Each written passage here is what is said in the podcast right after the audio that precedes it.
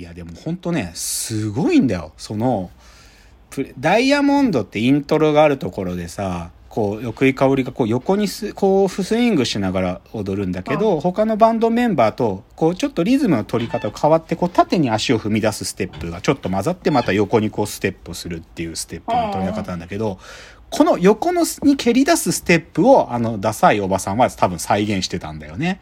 だけど、奥井香織のやってることとは本質的に違うよ。めちゃくちゃかっこいいんだから、奥井香織のステップ。で、これぜひね、こっちも見てほしいっていうのが、YouTube で、プリンセスプリンセス世界で一番暑い夏。で、多分ね、ベスト、あの、ベスト10とかトップ10かなんかで歌ってるところの映像切ってんだけど、奥井香織がショートパンツ履いて、もうまだ若いからさ、もう生足ガンガン出して、でもそれで超ステップ、もう超踊りながら歌ってんのが、超エネルギッシュなのね。で、今時、ここまで全力でリズム取って歌ってる人いないんじゃない？で、手バッとかこの上に上げてさ、だ、だ、でもすごいね。これね、ちょっとぜひね、皆さんね、YouTube で見てみてほしいの。その、プリンセスプリンセスで世界で一番暑い夏の、あの、ショートパンツを履いた奥井香織が、スタジオで歌ってる映像があるんだけど、もう、超エネルギッシュだから。マジで。で、それでね、僕ね、そっからね、あれ、でもな、ステップ踏みながら歌う、なんかさ、アイドルじゃないからさ、アイドルじゃなくて、シンガー、アーティストだね。で、これってなんか、なん、ベースはあるだろうなと思って、ちょっといろいろ外国の映像とかもそっから見直してみたんよ。で、多分ね、奥井香織がやってる動きはね、僕の仮説だよ、これ。これは全然わかんない。僕の仮説。シンディ・ローパーだと思うね。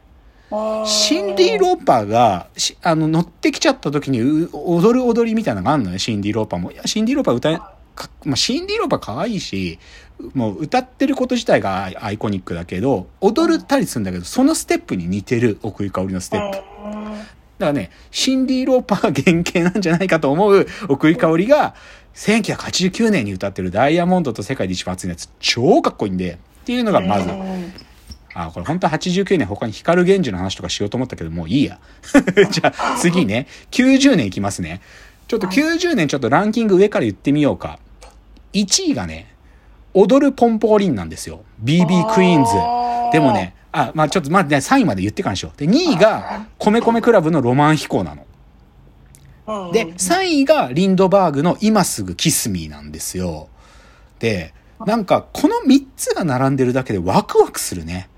なんか、踊るポンポコリンの映像もやっぱりね、あの、歌ってる映像見るとかっこいい。この、こうピーヒャラっつって、この振りあんな振り今時やらないけどさ、あれ超かっこいいよ。ピーヒャラ、ピーヒャラってこう手こんな風にやるさ、むちゃくちゃかっこいいし、あとやっぱ米米クラブはね、もう、集団芸だから、ゲーって言うと怒られちゃうけど、集団だから華やぐんだよね、なんか画面が。うわっつって。でもね、やっぱり見てて僕が一番胸躍るのはやっぱりリンドバーグね。今すぐキスミーってこの、ウォウウォウウォーレアイミスユ。やっぱね、かっこいい。かっこいいんですよ。やっぱり。で、リンドバーグ知らないですか？ふわさんは。知らないです。そうだよね。リンドバーグはそれこそ、やや一発屋の側面があって、本当にこの時期だけ活躍したんで。だけどこの時代背負ってたのよ。なぜなら、あのー、まあ、90年から91年、92年ぐらいって、あの、ダウンタウン、あの、お笑いの話ちょっとしますよ。ダウンタウンと、うっちゃんなんちゃんと、野沢雅子さん、あ、野沢直子さんと清水美智子さんの、この6人で、夢で会えたらっつ伝説の番組やってたのね。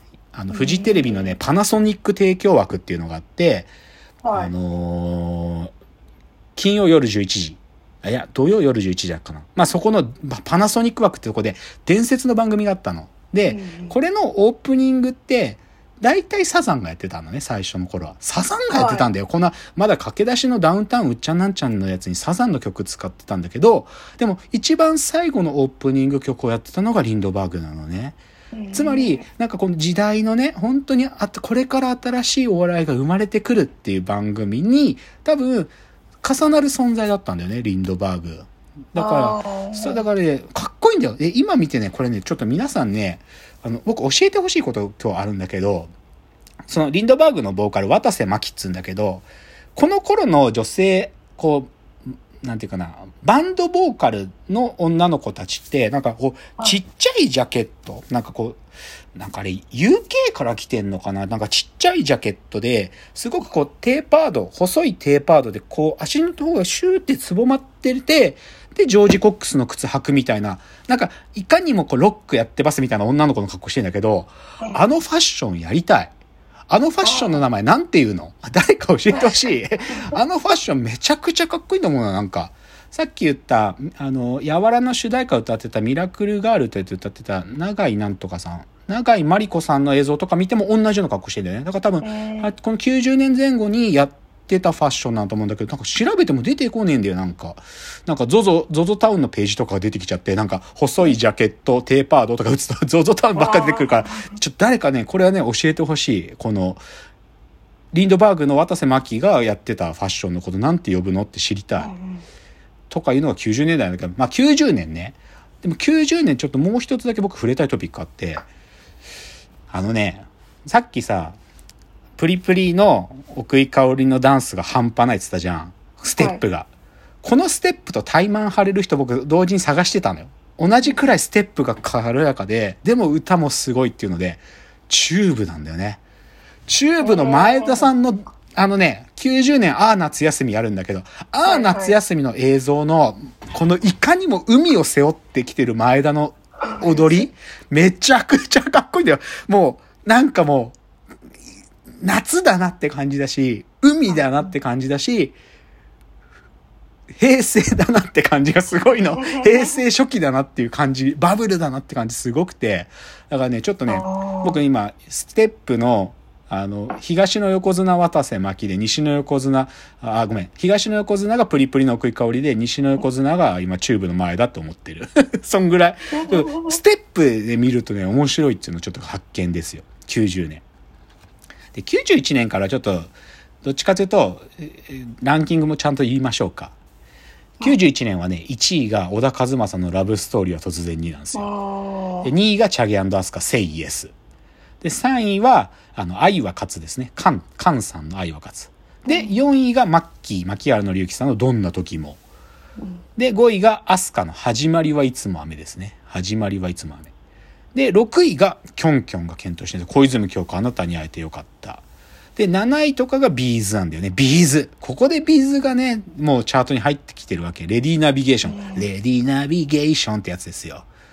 で、まあ、もうちょっと補足で言うと、これランキングもうちょい下なんだけど、TM ネットワークのゲットワイルドとかもこの曲、この年なんだよ。だから多分、小室さんが、こう、こ小室哲也がね、あ、深谷さん小室哲也わかる？あ、大丈夫。あ、小室哲也が、なんかもう自分も前に出てきて演奏するを、まあもうやるって決めたぐらいが多分これぐらいの年で、で、TM ネットワークが、まあ、そそれの、まあ、先駆けだったって感じだと思うんだけど、でこれ見て、もうね、なんていうか時代の感か感じもう、一つ言えるのは、1位の小田和正のラブストーリーは突然にって、CD のシングルのジャケットがね、小田和正がめっちゃ背中反ってる画像なの。今ググってみるとわかるよ。ラブストーリーは突然に、ジャケットで皆さんね、手元でググってみてください。小田和正超反ってるから。人ってこんなに反れるっていうぐらい反ってるから。あ、本当だ。反ってるでしょ？かっこいいでしょ？もうで、これ未だに芸人さんたちこの動あ画像のパロディとか作ったりするけど、かっこよくない？その反りのジャケットとか普通作れないよ。ちめちゃくちゃかっこいいよ。っていうのとか、あとね、まあ、この91年のさっきのチャートのメンバーで言うと、マッキーの、牧原さん、牧原紀之の話ちょっとすれば、はい。牧原紀之は、これどんな時もだよね。あ、どう、どんな時もデビューですよ。だけど、牧原紀之はなんでデビューを決めたかっていうこのエピソード知ってる？知らない。知らない。牧原紀之はなぜプロになろうと思ったかっていうとね、はい。高校生の時にね、坂本龍一がやってるラジオにね、自分のデモテープを送ったの。あのね、坂本龍一のね、NHKFM でやってたサウンドストリートって番組に、牧原が、こう、じまだ高校生だった牧原、マッキーがデモテープを送ったんだけど、それを坂本龍一がフルコーラスかけてくれたの。異例、こんなことは異例で。うん、で、この子は本当によくわかってるっていう風に坂本龍一が言ったの。この子はすごいわかってるって言って、フルコーラスかけて、それでマッキーは自信を持ってデビューするって決めるのね。そう。っていうのがマッキーのデビューよ。なんかそれが、マッキーが最初のヒットで大ヒットしたのがどんな時もだから、これ91年だよね。で、まあ、じゃあ92年ももうチャートバッと言おうか。ポイントだけ言おうかな。92年のポイントは、まあ、ここでついに米米クラブがしもう200万枚を超える大ヒット、君がいるだけでね。例えば、例えばとか、この歌い出し死ぬほど僕歌ったけどな。とか、まあ、この頃が多分、あとは、ぶ3位のビーズね。blowing, blowing in the wind ってあのもうビーズのもう縦の、縦、キレがある感じね、いかにもね。とか、あと、深谷さんは知らないかもしれないけど、とんねるずも歌を歌ってたんですよ。とんねるずっていうお笑いタレントはね。だからこのガラガラヘビがやってくるなんてもう、とんねるずが歌やってた頃の最後の方だけど、でも多分その残りがだよね、最後ね。で、まあ、あとマッキーがまたこの年ももう恋なんてしないっていう、まあ、あの、長ったらしい歌を作って っていう時代ですよ。でもね、僕92年でぜひね、あの、皆さんね、ていうかね、深谷さん世代知らないだろうっていうポイントで、ちょっとサーチしても当たらないんだけど、この人の曲聴いた方がいいよっていうのが、ガオって人のね、さよならっていう歌をぜひね、これね、今の若者たち支持すると思う、この歌。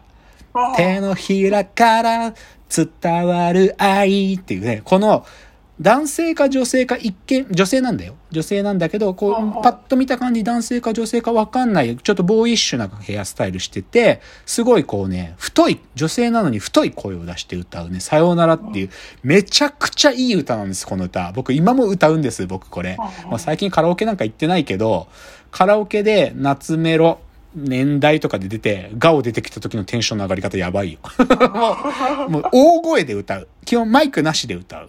っていうのを、ぜひ皆さんね、へうん。ガオのさよならね、皆さんね、聞いてください。やべえ、